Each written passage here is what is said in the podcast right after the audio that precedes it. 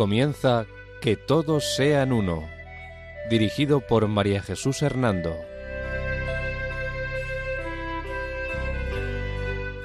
Buenas tardes, queridos oyentes de Radio María. Un domingo más volvemos a estar con ustedes en este programa titulado Que todos sean uno. La dirección del programa corre a cargo de María Jesús Hernando. Y a mi lado tengo como colaborador a Eduardo Ángel Quilés. Buenas tardes, queridos oyentes.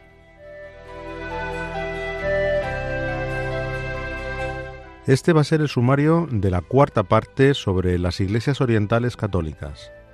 Resumen sobre el origen y características de la tradición constantinopolitana o bizantina de las iglesias orientales. La iglesia albanesa.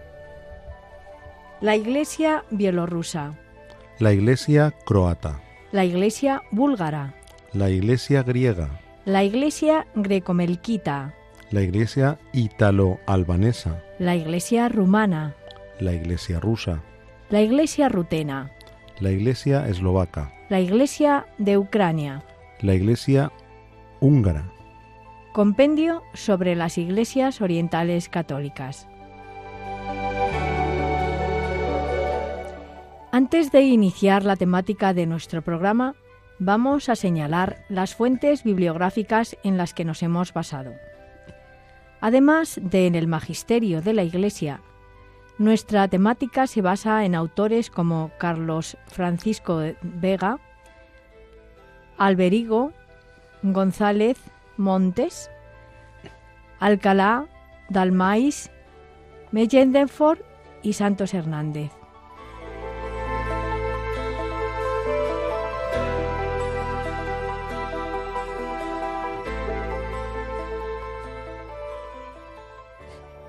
Comenzamos hoy nuestro programa recordando que la tradición constantinopolitana o bizantina abarca las iglesias estrictamente bizantinas, situadas en la costa mediterránea, y las iglesias eslavas de la Europa oriental.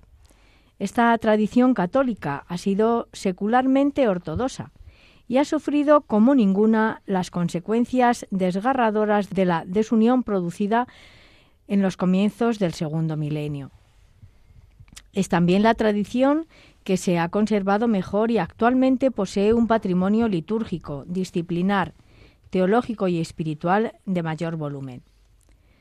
A excepción de la liturgia bizantina, que posee cada iglesia oriental católica y su hermana ortodoxa, y de la disciplina, que tiene un derecho común a todas y un derecho sinodal particular de cada una, la espiritualidad y la reflexión teológica de todas las iglesias orientales católicas u ortodoxas, precalcedonenses o bizantinas, son prácticamente comunes a todas ellas. Todas participan de la tradición constantinopolitana o bizantina eh, y eh, con la liturgia bizantina como base. Aunque algunas tengan sus particularidades, como una variada estructura canónica y con una común reflexión teológica y espiritualidad. Son trece iglesias las que pertenecen a esta tradición eh, propiamente bizantina. La albanesa, la bielorrusa, la croata, la búlgara, la griega, la grecomelquita, la italo-albanesa, la rumana, la rusa, la rutena, la eslovaca, la ucrania y la húngara. Gracias, María Jesús, por hacernos esta pequeña introducción sobre la tradición constantinopolitana o bizantina, con el fin de poder detenernos ahora, siguiendo un orden alfabético, en cada una de las iglesias que la forman. ¿Comienzas, pues, hablándonos de la iglesia albanesa? Sí, claro. Pero antes de hablar sobre ella y las demás, quiero recordar a los oyentes que no estamos hablando de las iglesias ortodoxas, sino de las iglesias orientales católicas, tan desconocidas para los católicos de rito latino que vivimos en Occidente. Y ahora sí, Eduardo, dedico un espacio a la iglesia albanesa. Verás, la presencia cristiana en Albania se remonta a los albores del cristianismo y ha sido sellada con la sangre de numerosos mártires, entre ellos Anastio, obispo de Durazo, en el siglo II. Las fuentes históricas coinciden en afirmar que los apóstoles Pedro y Andrés por separado, evangelizaron Epiro, parte de la Albania actual, ¿eh? ese Epiro. Se considera que la sede de Durazo es de origen apostólico, fundada por el mismo San Pablo. Después del cisma del año 1054, el norte del país volvió a la comunión con Roma, pasando al rito latino. El sur, por el contrario, permaneció siempre bajo la influencia del Patriarcado de Constantinopla, adaptando la liturgia bizantina. En los siglos VIII eh, y IX, la Iglesia albanesa mm, resistió las invasiones de los bárbaros y desde el siglo XIV el país tuvo que afrontar la penetración de los otomanos, eh, lo que dejó una profunda huella. Eh, sin embargo, en el siglo XVIII se registra una renovación eclesial y un impulso pastoral y se restablece la jerarquía. Así, el 8 de octubre del año 1886, el Papa León XIII eleva la diócesis de Scutari a sede arzobispal, con tres diócesis sufragáneas perdón, y una abadía nullius para el rito latino. Y ya en el año 1920 un sacerdote y algunos fieles son admitidos a la comunión con Roma, conservando su propio rito bizantino. Actualmente los católicos de rito bizantino de la Iglesia albanesa son unos 1.405 más o menos, repartidos en 12 parroquias. Tras muchos años de régimen comunista, en el primer estado ateo del mundo, por este régimen verdad de Rusia, la tarea de la Iglesia en el momento presente ha de consistir en una recomposición de su jerarquía, conjuntamente con la evangelización en un ambiente mm, que, que fue ateo durante muchos años. Y por eso se necesita el testimonio de caridad y la esperanza de resurgir de la vida cristiana en esta iglesia. Sí, María Jesús. ¿Y en Bielorrusia mm, cuándo comienza a difundirse el cristianismo? Pues mira, la fe cristiana se difunde en Bielorrusia a partir del siglo X, favorecida por el comercio entre el mar Báltico y el mar Negro. El cristianismo se convierte en religión oficial en el año 989, cuando el príncipe Polok Izaislavo y su madre Ragneda reciben el bautismo. A mediados del siglo XIII, los principados bielorrusos eh, componen un estado llamado el Gran Ducado de Lituania, con capital en Novogrodek. Después del concilio de Florencia se produjo la división definitiva de la metrópoli de Kiev. Los metropolitas del territorio ruso, al hacerse autocéfalos en el año 1448, tomaron el título de Moscú, mientras que los metropolitas del reino polaco-lituano continuaron llevando el título de Kiev. El primer metropolita después del concilio de Florencia en Bielorrusia, eh, que fue Gregorio, intentó en vano restablecer su jurisdicción también en Moscú. Y luego, tras la eh, repartición de Polonia en el siglo XVIII, Bielorrusia fue asignada a Rusia y pronto percibió la unión, eh, perdón, eh, pereció esa unión con la presión política de los zares y de los patriarcas de Moscú. El 12 de marzo del año 1839, la Iglesia Unida de Bielorrusia se separó de Roma y pasó a la Iglesia Ortodoxa rusa de Moscú. Pero, eh, aunque esto pasó y se, se separaron de Roma, sin embargo, muchos sacerdotes y fieles, a pesar de la persecución y las deportaciones que, que había por parte de, de, Rusia, pues permanecieron fieles a la Iglesia católica. Y en el año 1905 el zar Nicolás II concedió la libertad de religión y cerca de 230.000 perdón, bielorrusos vuelven a la Iglesia católica, sin ser autorizados a organizar comunidades de rito bizantino, sino adoptando el rito latino. Actualmente esta iglesia de rito bizantino no tiene oficialmente circunscripción alguna, por lo que se puede dar un número, no se puede dar exactamente un número de, de miembros, de cuántos la forman. Sí, María Jesús, ¿y la Iglesia de Croacia comienza antes o después que en Bielorrusia? Pues comienza antes. Eh, ya en el siglo VII los croatas reciben el cristianismo. El Papa Juan IV, entre los años 640 a 642, que fue cuando estuvo este Papa, envía a su Dalmacia natal al abad Martín a recoger las reliquias de los mártires. Tras este primer contacto, acrecentado por la herencia espiritual de los santos hermanos Cirilo y Metodio y el uso de la lengua mm, glagolítica, el cristianismo formará parte de su identidad nacional. Croacia celebra el milenio del cristianismo con el bautismo de Yelena, reina de los croatas. Y más tarde los papas apoyan y ayudan a los croatas, sobre todo en la invasión de los otomanos. La presencia ortodoxa en Croacia data de la invasión turca, como consecuencia de la unión de Ujorok en el año 1646. Y no faltaron cristianos que deseaban ser católicos y vivir las tradiciones de Oriente. Este fue el motivo de la erección de la eparquía croata de Kricevci.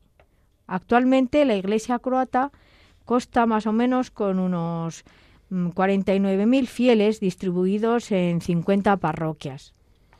Entiendo, mm, María Jesús, que por la cercanía, Bulgaria, al igual que los países balcánicos del sur de Europa Oriental, acogería también pronto el cristianismo, ¿no? Efectivamente, Bulgaria, por ser un país situado entre los mundos bizantino y eslavo, entre Roma y Constantinopla, recibe el influjo de la actividad apostólica de los santos hermanos Cirilo y Metodio, quienes introdujeron el búlgaro como la lengua cultural. Tras el cisma de, Oriente en el año 1054, Bulgaria depende jurisdiccionalmente de Constantinopla. Y en el año 1204 se logra la unión con Roma, aunque fue de escasa duración por motivos fundamentalmente políticos. Más tarde, con la conquista de Constantinopla por los turcos, los búlgaros vuelven ya definitivamente a estar sometidos al patriarca bizantino. A lo largo de la historia, Bulgaria siempre buscó la unidad con Roma, no conseguida por la inestabilidad política y sus continuas dependencias. La comunidad católica es realmente pequeña en un país mayoritariamente ortodoxo. En el siglo XVIII un grupo de búlgaros se une a Roma gracias a la mediación de los armenios católicos. Actualmente los católicos búlgaros de rito bizantino están constituidos en exarcado apostólico con sede en Sofía, creado en el año 1926. El servicio diplomático de la Iglesia búlgara estuvo eh, mm, luego eh, pues con el Papa Juan XXIII como delegado apostólico durante el trienio de 1931 y 1934.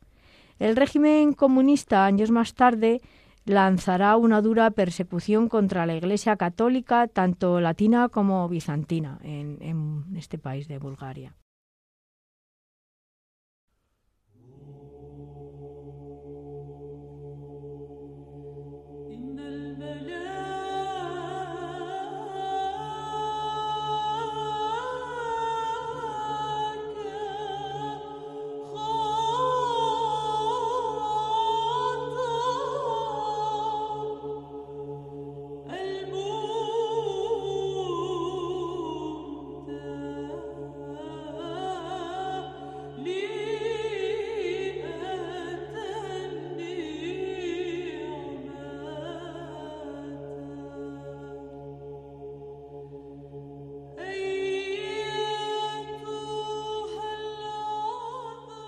Les recordamos que pueden escribirnos al correo electrónico que todos sean uno arroba radiomaria.es, todo junto y con letra minúscula. Repetimos, que todos sean uno arroba radiomaria.es.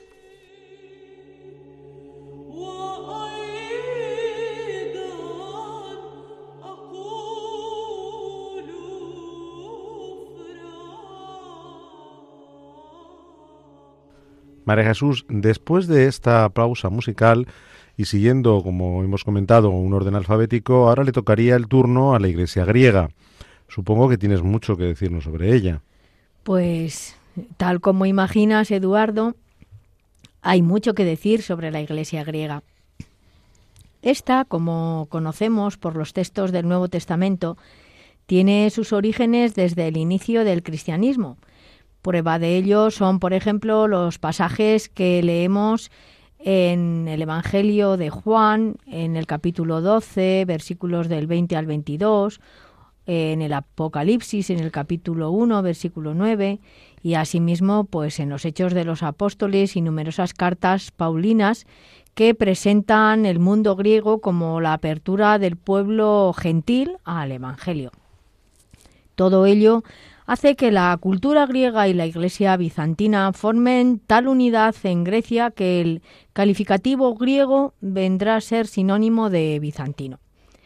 A partir del siglo XVII, algunos fieles y pastores griegos, a título exclusivamente personal, buscaron la unión con Roma, hecho que les ocasionó grandes dificultades por la incomprensión entonces existente entre griegos y latinos. Tampoco los tiempos actuales son mejores. Grecia es el único país confesionalmente ortodoxo y la posición hegemónica de la Iglesia ortodoxa griega no deja libertad suficiente tanto a sus fieles como a otras iglesias eh, pues eh, para organizarse. Es frecuente la discriminación hacia los que son eh, católicos y quienes se quejan de la falta de libertad religiosa pues también eh, dicen que la Iglesia Ortodoxa griega reclama eh, pues eh, otros lugares, ¿no? A mediados del siglo XIX comienza a formarse una comunidad de rito bizantino en Turquía, creándose el Esarcado Apostólico de Estambul en el año 1911. Hoy día no quedan más que 50 fieles, fíjate, formando una parroquia. En Grecia, años más tarde, por causa de la inmigración turca, se forma otra comunidad católica de, rito bizantino, creándose también otro esarcado apostólico para Grecia en el año 1923 y lo componen más o menos unos 2.300 fieles integrados en dos parroquias, como ves, muy, muy poquitos fieles que pertenecen a la Iglesia Latina. Esta iglesia griega de rito bizantino no ha sido perseguida, mm, eh, pero su situación es realmente angustiosa, ahogada en Turquía por el poder y en Grecia por la mayoría de, la iglesia ortodoxa. Las relaciones ecuménicas eh, sí existen, pero son parcas y a veces tensas, con prejuicios hacia la propia Iglesia católica y, y particularmente hacia el Papa. Sí, María Jesús, en el sumario del programa nos decías que ibas a hablar de la iglesia greco-melquita. Eh, me resulta muy novedoso ese nombre. ¿Qué nos puedes decir de esta iglesia? Pues esta iglesia, la greco-melquita, es la única de tradición bizantina que no nació eh, circunscrita a un determinado país de origen. La identificación de greco-melquita indica dos características propias. Eh, la primera, su condición étnica, compuesta de sirios, árabes y griegos. Estos últimos acabarán por servir de referencia en cuanto a la identificación de su iglesia. Y el segundo aspecto es condición de melquitas o partidarios del emperador, que es una derivación del siriaco malca, que designa al emperador. El, el calificativo de melquitas procedía de los monofisitas, quienes lo aplicaban despectivamente a aquellos cristianos que aceptaron el concilio de Calcedonia y se mantuvieron en comunión con el patriarca de Antioquía, nombrado por Constantinopla. Su dependencia de la sede imperial provocó un proceso de gradual bizantización con el consiguiente abandono del rito sirio antioqueno. Hoy día el calificativo de melquita se aplica solamente a las comunidades de rito bizantino residentes en el ámbito del patriarcado antioqueno o dependientes de él, que a partir del siglo XVII se unieron a Roma. No se usa, por tanto, este calificativo en la actualidad referido a otras iglesias ortodoxas. El origen de la Iglesia grecomelquita arranca, por lo tanto, también eh, de las cruzadas, como muchas iglesias de tradición bizantina. En contacto con los cruzados surgen los primeros conatos de unión sin resultado alguno, pero esto ya significaría el ansia por la unidad. Durante los siglos XIV al XVII se producen algunas uniones con Roma, alternando con separaciones. A lo largo de una historia un tanto complicada, se constituye una doble jerarquía ya en el año 1684. Y a finales del siglo XVII se fue difundiendo en el episcopado ortodoxo un deseo de acercamiento a Roma, apoyado en el patriarca Cirio V en el año 1717. Pero mm, no se logrará realmente hasta el año 1724, cuando los greco-melquitas se separan definitivamente de los ortodoxos, siendo su primer patriarca Cirilio VI. Entre los años estuvo este patriarca entre los años 1724-1759 y desde entonces los patriarcas greco-melquitas han tenido una sucesión ininterrumpida, pues dependiendo de, de Roma, ¿no? con una fidelidad a Roma. Sí, María Jesús, tengo entendido que también al sur de Italia se encuentra presente alguna de las iglesias orientales católicas, ¿es así? Cierto, así es. Al sur de Italia se encuentra la iglesia católica oriental llamada Italo-Albanesa.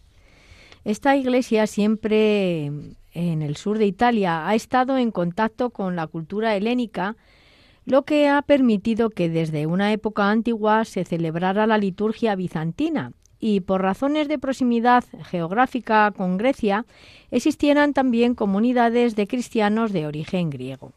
Esta presencia de los griegos en Italia fue motivada fundamentalmente por las persecuciones iconoclastas en Oriente, hecho que motivó que los cristianos bizantinos buscaran refugio en el sur de Italia. Más tarde fue la presión de los turcos sobre los territorios griegos y el comercio existente entre las costas latinas y griegas lo que pues siguió manteniendo esta iglesia. La iglesia italo-griega desaparece definitivamente en el siglo XV, pero en el momento en que desaparecía el cristianismo bizantino de origen griego, comienza el fenómeno de las migraciones albanesas, y así la iglesia italo-albanesa ha de considerarse en cuanto a su asiento en el sur de Italia continuadora de la italo-griega, una y otra celebran la liturgia bizantina. Los albaneses ya celebraban eh, los ritos bizantino y latino antes de ser presionados por los turcos en el siglo XV. Y dentro del rito bizantino había ortodoxos y católicos entre los emigrantes a esta zona de la Italia meridional. Unos y otros se integran de tal forma que, sin eh, suscribir nunca un acta de unión, pues conservaron la liturgia bizantina y la fidelidad a Roma. Sí, María Jesús, ¿y ahora de qué iglesia oriental católica vas a hablarnos? Pues fíjate, ahora queremos o querría centrarme, ¿no? en la iglesia rumana. Seguro que este nombre te resulta más conocido. Sí, así es, la iglesia ortodoxa rumana, sí. Claro, Eduardo, has oído hablar de la Iglesia Ortodoxa rumana, pero fíjate que aunque hay parte de historia que te voy a contar antes del cisma de Oriente que pertenece también a esta iglesia, sin embargo no es de la Iglesia Ortodoxa rumana de la que quiero hablarte, sino de la Iglesia rumana católica. De esta iglesia seguro que has oído hablar menos. ¿Verdad? Sí, sí, sí. Refiriéndome pues a ella, recuerdo que Rumanía es actualmente un estado compuesto por tres principados rumanos, Valaquia, Moldavia y Transilvania, que logran formar una unidad nacional en el año 1600, aunque su, su unión fue efímera. En el siglo pasado, junto con la Iglesia ortodoxa, ortodoxa rumana, junto con ella, Rumanía llegará a ser un Estado en 1859 y la Iglesia ortodoxa alcanzará su autonomía para ser más tarde elevada al rango de patriarcado. Este país corresponde a la Dacia Trajana. El cristianismo pronto aparece por estas tierras. Esto que te estoy contando, como ves, ya es un poco de historia, ¿no? De cómo surgió eh, aquí la Iglesia. Pues como te digo, aparece por, eh, por influencia de Trajano, ¿verdad? el cristianismo en estas tierras y debido principalmente a los contactos permanentes entre las poblaciones locales dacio-romanas de las dos orillas del Danubio. Puede afirmarse que el cristianismo rumano es de origen apostólico, ya que tradicionalmente se señala en Escitia, en las desembocaduras del Danubio y en las orillas del Mar Negro, la actividad apostólica de, San Andrés. Rumanía eh, es una nación culturalmente romanizada y eclesiásticamente bizantinizada. Por ello, ha de considerarse por su posición geográfica como puerta hacia Oriente, como país romano y latino en cuanto a su origen étnico y lingüístico y como país bizantino y oriental, oriental en su espiritualidad y liturgia. Como ves, eh, hay una gran riqueza de, de tradiciones ahí en eso y de espiritualidades. Más tarde, la actividad misionera origina que en un sínodo en el año 1698 celebrado en Alba Lulia, eh, de un sector de la Iglesia Ortodoxa que quería vivir en unidad con Roma, acepten formar una comunidad católica de rito bizantino nacida en Transilvania, ¿no? y por lo tanto ya se empiezan a separar de esa Iglesia Ortodoxa rumana. La constitución de la Iglesia Oriental rumana no estuvo exenta de dificultades desde su inicio, pues los ortodoxos, eh, esta parte ortodoxa, se trataba para ellos de una separación que habría heridas y enconaba eh, pues eh, también los ánimos. Por parte católica hubo intentos de latinización. Con la llegada en el 1948 del gobierno ateo marxista, todas las iglesias van a pasar por la prueba de la persecución. La Iglesia Ortodoxa rumana sufriría dificultades en el apostolado, prohibiéndose la educación religiosa. La vida monacal quedaba reducida a los confines del monasterio y toda la Iglesia Ortodoxa eh, era mm, separada del Estado y totalmente marginada. Para la Iglesia rumana católica, los de rito latino, por lo tanto, la persecución aún era mayor. Se redujeron drásticamente las diócesis, pasando de cinco a dos, Timisoara eh, y Asi. Muchos obispos eh, son detenidos en ese momento y encarcelados hasta la muerte. Los católicos latinos eh, fueron considerados como dependientes de una potencia extranjera, las órdenes religiosas fueron disueltas y los religiosos reagrupados. Incluso hubo de procederse a las ordenaciones episcopales en secreto por el nuncio y los obispos consagrados fueron torturados y encarcelados. La Iglesia Católica de rito bizantino eh, fue declarada por decreto del Patriarcado Comunista imperante y fue eh, de la ley junto a ello los mil templos catedralicios y parroquiales, los seminarios y otros eh, inmuebles fueron a pasar a otra iglesia hermana, dejando a una iglesia rumana de rito latino pues huérfana. Se celebraba por la ortodoxia que la Iglesia Católica de rito bizantino hubiera regresado al seno ortodoxo y comenzaba para nuestra Iglesia rumana un largo suplicio, dejaban de existir cinco diócesis por espacio de, de 40 años. En el año 1969, con la caída del muro de Berlín y los regímenes comunistas y la consiguiente libertad de cultos en los países de Europa Oriental y Central, quedaba derogado el decreto sobre la no existencia de la Iglesia Católica rumana, aunque de rito bizantino, pero repito, dependiente de Roma. Hoy día, tanto la Iglesia ortodoxa, ortodoxa rumano, rumana como la Iglesia católica oriental rumana, ambas de rito bizantino, están llamadas a cultivar el diálogo ecuménico y, ofrecer a, ofrecerse a colaborar mutuamente. Ambas han sufrido en mayor o menor medida y ambas han dado fortaleza en la dificultad. Ahora han de mirar al futuro con esperanza y no violentar el presente. La Iglesia Católica Bizantina en Rumanía, que no conoció el Concilio Vaticano II, se enfrenta a la nueva evangelización que reclamaron los nuevos tiempos de libertad en el país y a la formación de sus pastores. Esta Iglesia romana unida a Roma es metropolitana y sus eparquías están todas en Rumanía. Me parece interesante esta insistencia que hace el magisterio en el ecumenismo, a saber que tanto la Iglesia ortodoxa rumana como la católica oriental rumana, ambas de rito bizantino, están llamadas a cultivar el diálogo ecuménico y ofrecerse a colaborar mutuamente, sí. Sí, es cierto. Es muy importante que ambas iglesias estén muy implicadas en el ecumenismo como lo es para la iglesia de la que voy a hablarte ahora, la iglesia rusa. ¿Te parece bien que hablemos de ella? Sí, por favor, María Jesús. Refiriéndonos a ella, recordamos que tras la celebración del concilio de Florencia, en que se proclama la unión con los griegos, el metropolita Isidoro de Kiev, presente en el concilio en representación de Rusia, tras anunciar en Ucrania la unión, se dirige a Moscú con idéntico fin. Allí es apresado en la Catedral del Kremlin y gracias a su huida pudo salvar su vida.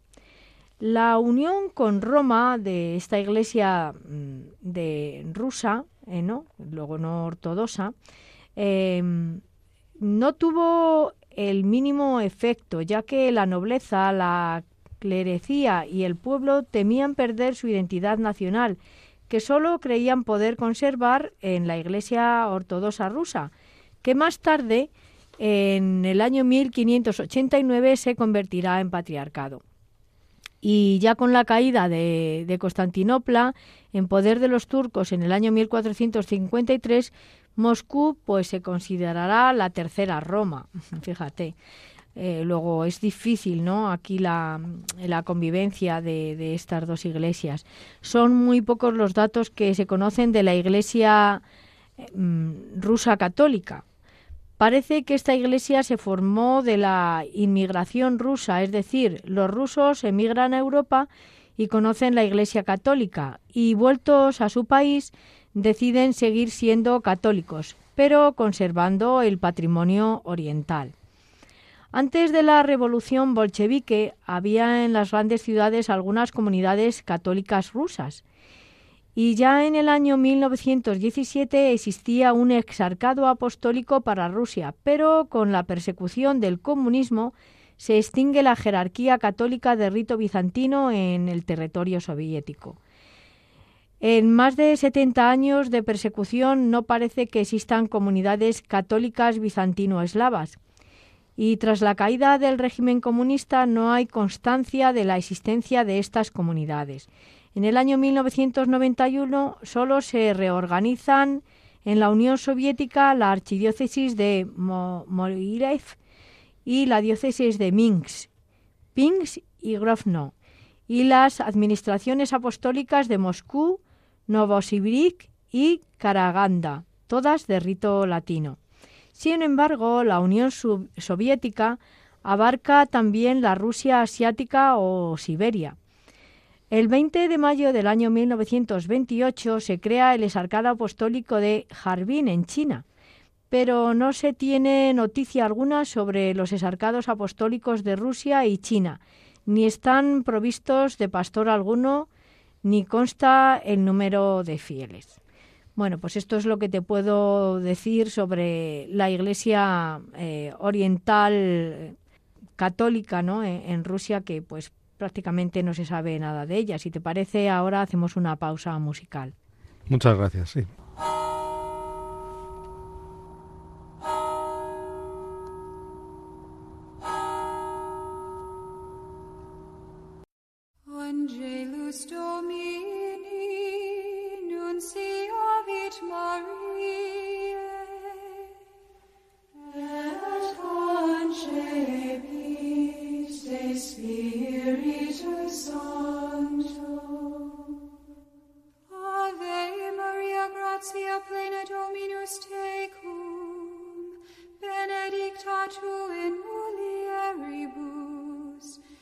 it be?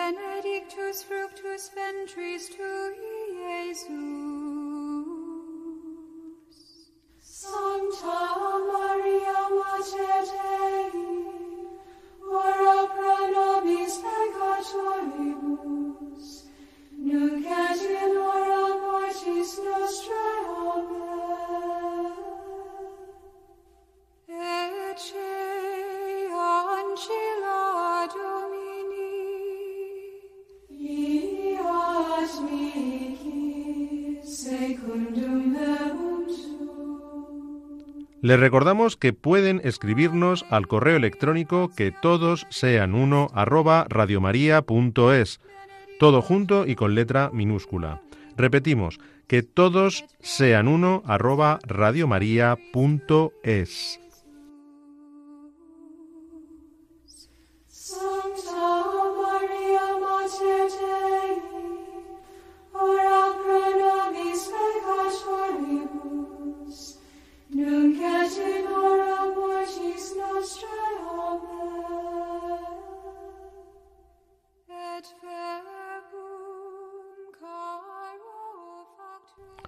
María Jesús, después de esta pausa musical quería preguntarte sobre la iglesia rutena. ¿Qué puedes decirnos de ella? Pues esta iglesia oriental católica de la Rutenia subcarpática tuvo una gestación y un desarrollo similar a la iglesia católica eh, ucrania o de Ucrania, ¿no? La iglesia rutena nace como consecuencia del deseo de unión ratificado en el concilio de Florencia, del que el metropolita Isidoro de Kiev fue su principal impulsor en la región de los Cárpatos. Al mismo tiempo y como consecuencia de la reforma protestante, muchos cristianos se inclinan a buscar la unión con Roma ante la política seguida por los señores feudales de Mukacebo en, hacerse protestantes y especialmente por la presión de la familia calvinista de los Rakovsky.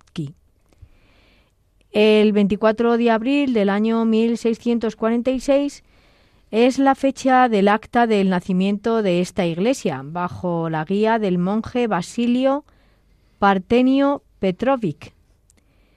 Por otro lado, la iglesia rutena estuvo vinculada en los ideales que perseguía eh, con la unión a Roma, a Ucrania. Ambas iglesias suscriben la unión en la misma época.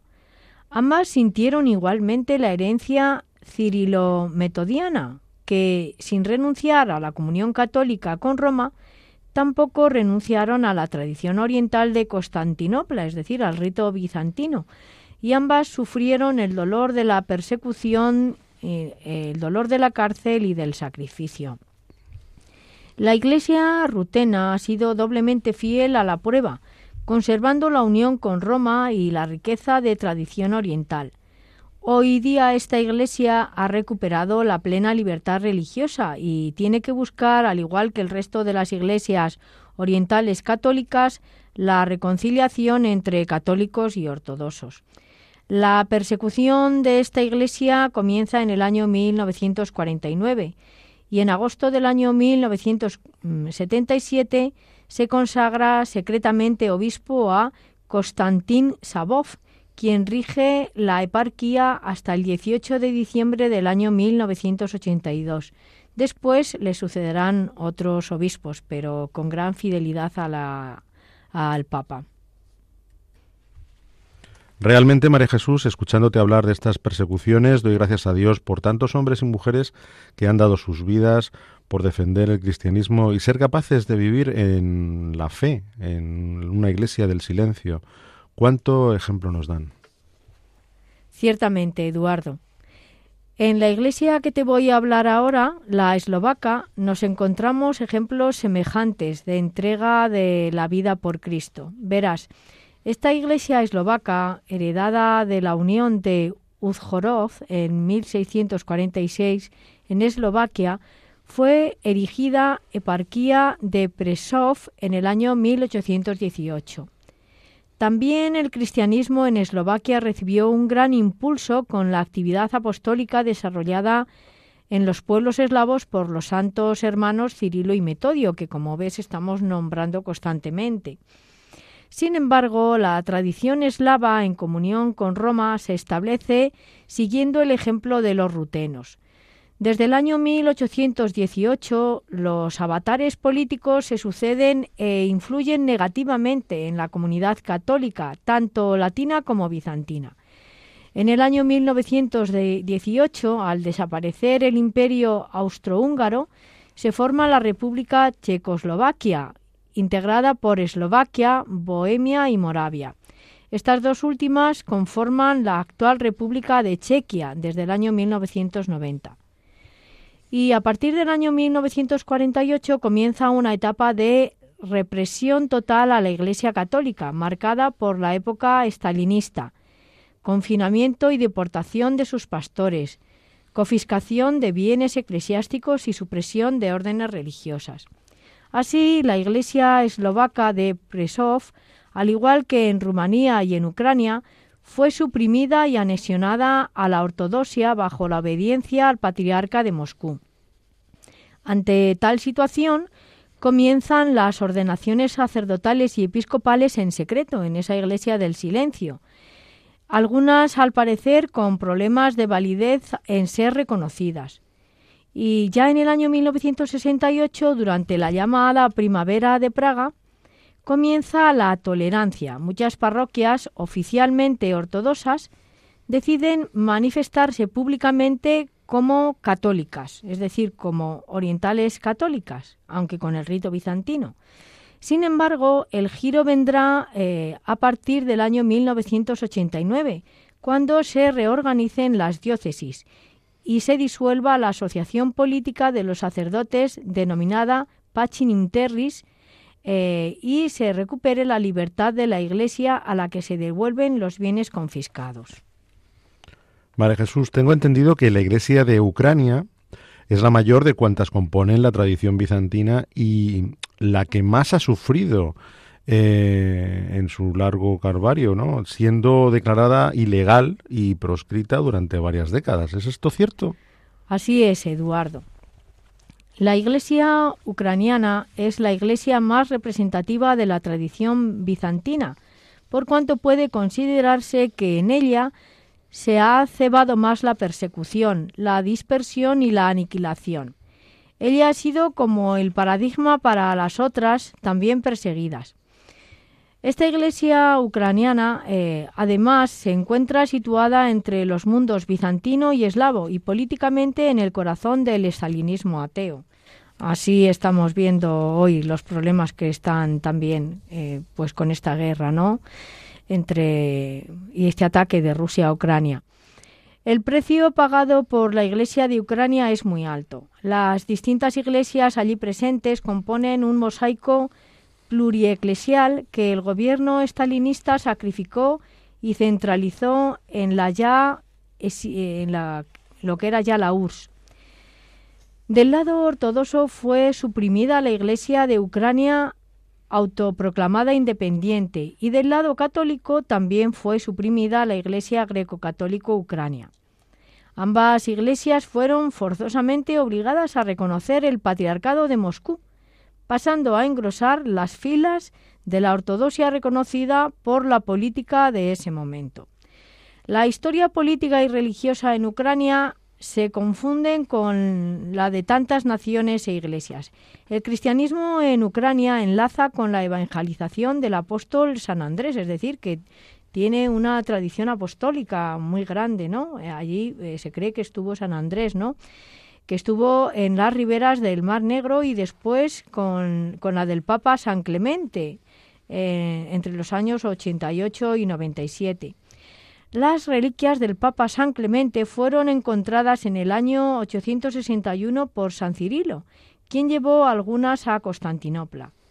Dos años más tarde, los santos hermanos de Tesalónica inician su actividad apostólica y en el año 867 llevan las reliquias de San Clemente a Roma, donde el Papa Adriano II, que estuvo entre los años 867 872, y las deposita eh, Adriano II en la Basílica de San Clemente, tan preciosa en Roma. No sé si la conoces, pero es una basílica preciosa. Sin embargo, la devoción a San Clemente continuó también en tierras eslavas, pues porque allí estuvo él, ¿no? La actividad apostólica de San Cirilo y San Metodio comenzó a dar su fruto. La primera en recibir el bautismo fue la princesa Olga, que se hizo hacia el año 955. Se dirigió al emperador eh, germano Otón I y le pidió un obispo y sacerdotes. Su sobrino, el gran duque de Kiev, Vladimiro, que gobernó o que estuvo entre los años 979 hasta el año 1015, recibió el bautismo en rito bizantino en el año 988 y todo el pueblo siguió su ejemplo. En tiempos de su sucesor, eh, Jarosalf el Sabio, que estuvo entre los años 1015 y 1045, el cristianismo, según la tradición bizantina y con el uso de la lengua eslava, se difundió por todo el Estado. De Constantinopla recibió Kiev la evangelización de los santos hermanos Cirilo y Metodio, pero la nefasta fecha del año 1054, el año del cisma, hizo que la iglesia de Kiev siguiera el ejemplo de la iglesia madre, aunque los contactos con Roma no cesaron nunca.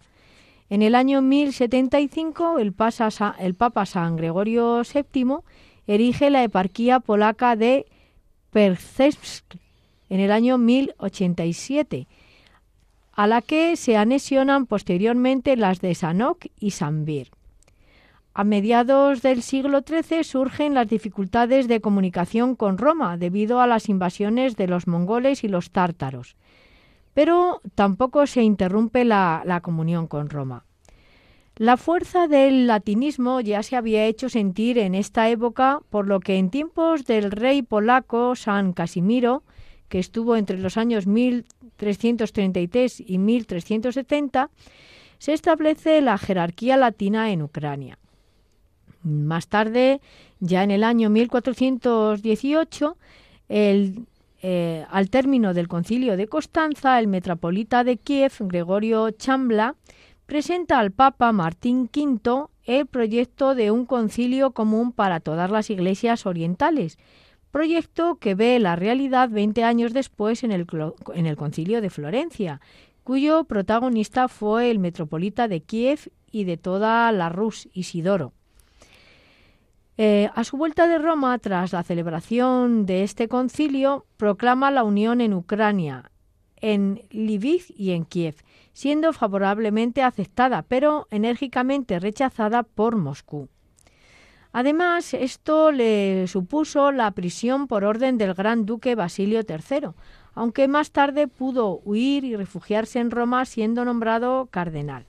A partir de este momento Moscú se separa de Kiev, proclamándose autocéfala en el año 1448, cuando es elegido Jonás, eh, en, que estuvo gobernando entre los años 1448 y 1461 eh, Jonás estuvo como metropolita de Moscú sin pedir confirmación al patriarca de Constantinopla y siendo todavía metropolita de Kiev y de toda la Rus Isidoro. Gracias, María Jesús. Hemos dedicado varios programas a hablar sobre estas iglesias orientales católicas, pero creo que ha merecido la pena, pues como nos decías al inicio, son bastante desconocidas y merecen nuestro aprecio, respeto y, por supuesto, acercamiento. Sí, estoy contigo, Eduardo. Además, pues eh, como decía también, eh, siempre cuando hablamos de, estas iglesias eh, nos recuerda o pensamos que son ortodoxas, pero no, son iglesias católicas que conviven al lado de las iglesias ortodoxas y han mantenido su fidelidad. Y por ello, ahora, a modo de conclusión, Deseo manifestar que es necesario asomarse al mundo oriental para descubrir con asombro que existen unas comunidades cristianas con otra cultura, con otra historia, con otra forma de ser y de pensar, donde también se proclama, se celebra y se vive el Evangelio de la Salvación. Las iglesias orientales católicas han nacido de la única semilla evangélica, y han crecido con el abono de ricas tradiciones particulares, como eh, venimos viendo en esta descripción que hemos hecho en estos programas de estas iglesias. Estas han llegado hasta nosotros sin pretensiones de grandeza, sino con la humildad de quien ofrece cuanto tiene. La historia y la actualidad se tejen en todas y cada una de las iglesias orientales, muestran su genealogía y su descendencia. A lo largo de mil años convivieron como hermanas en la gran casa de, la católica iglesia, presididas por Roma. Saben de unidad, saben de fortaleza y de fe. Las diferencias fraternas eh, desencadenaron ruptura, división e ignorancia recíproca. Y por ello han tenido que pasar muchos siglos para descubrir que sus diferencias legítimas han de ser valoradas como base de la unidad siempre deseada y añorada, y que encierran la capacidad de enriquecerse y complementarse.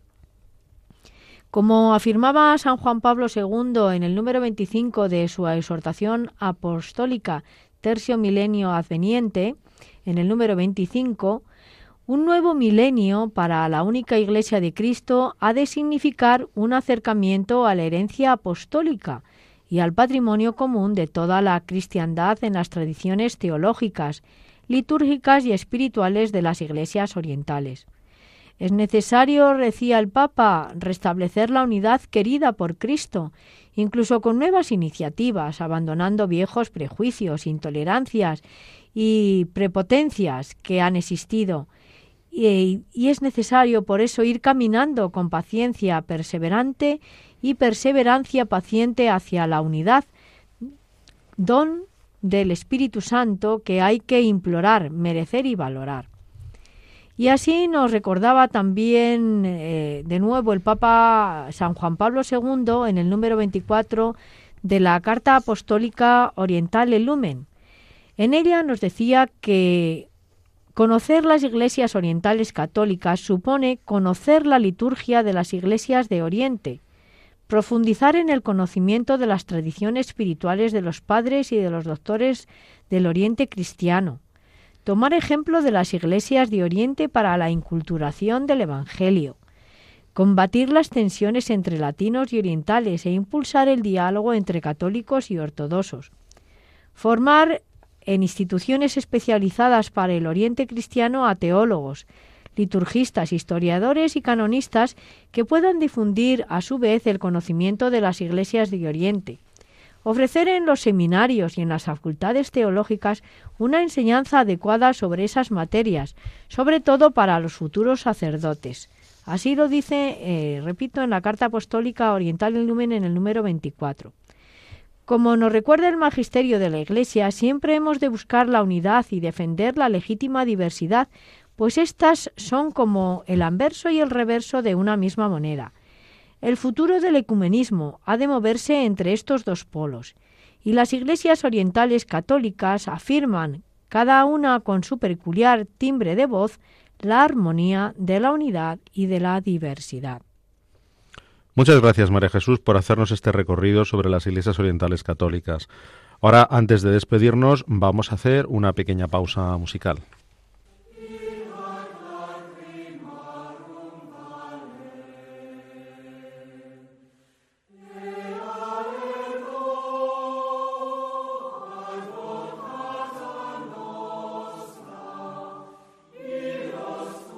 Pueden volver a escuchar el programa en el podcast de nuestra web www.radiomaria.es.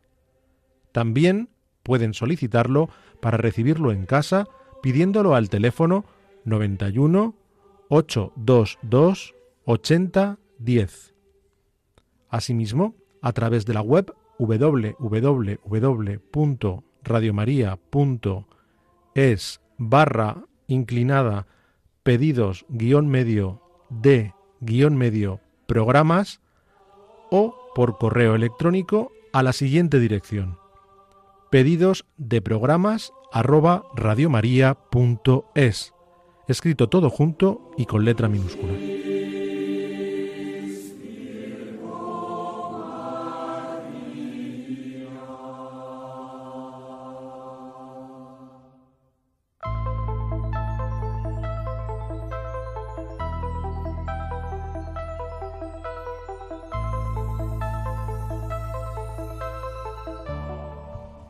Bien, queridos oyentes, pues después de escuchar eh, esta pausa musical, nos despedimos de ustedes.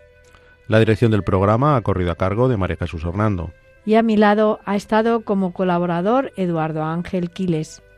Hasta dentro de 15 días, si Dios quiere. Que María nos guíe en nuestro caminar y en la búsqueda del diálogo ecuménico e interreligioso. Buenas tardes y gracias por escucharnos. Han escuchado Que todos sean uno, un programa dirigido por María Jesús Hernando.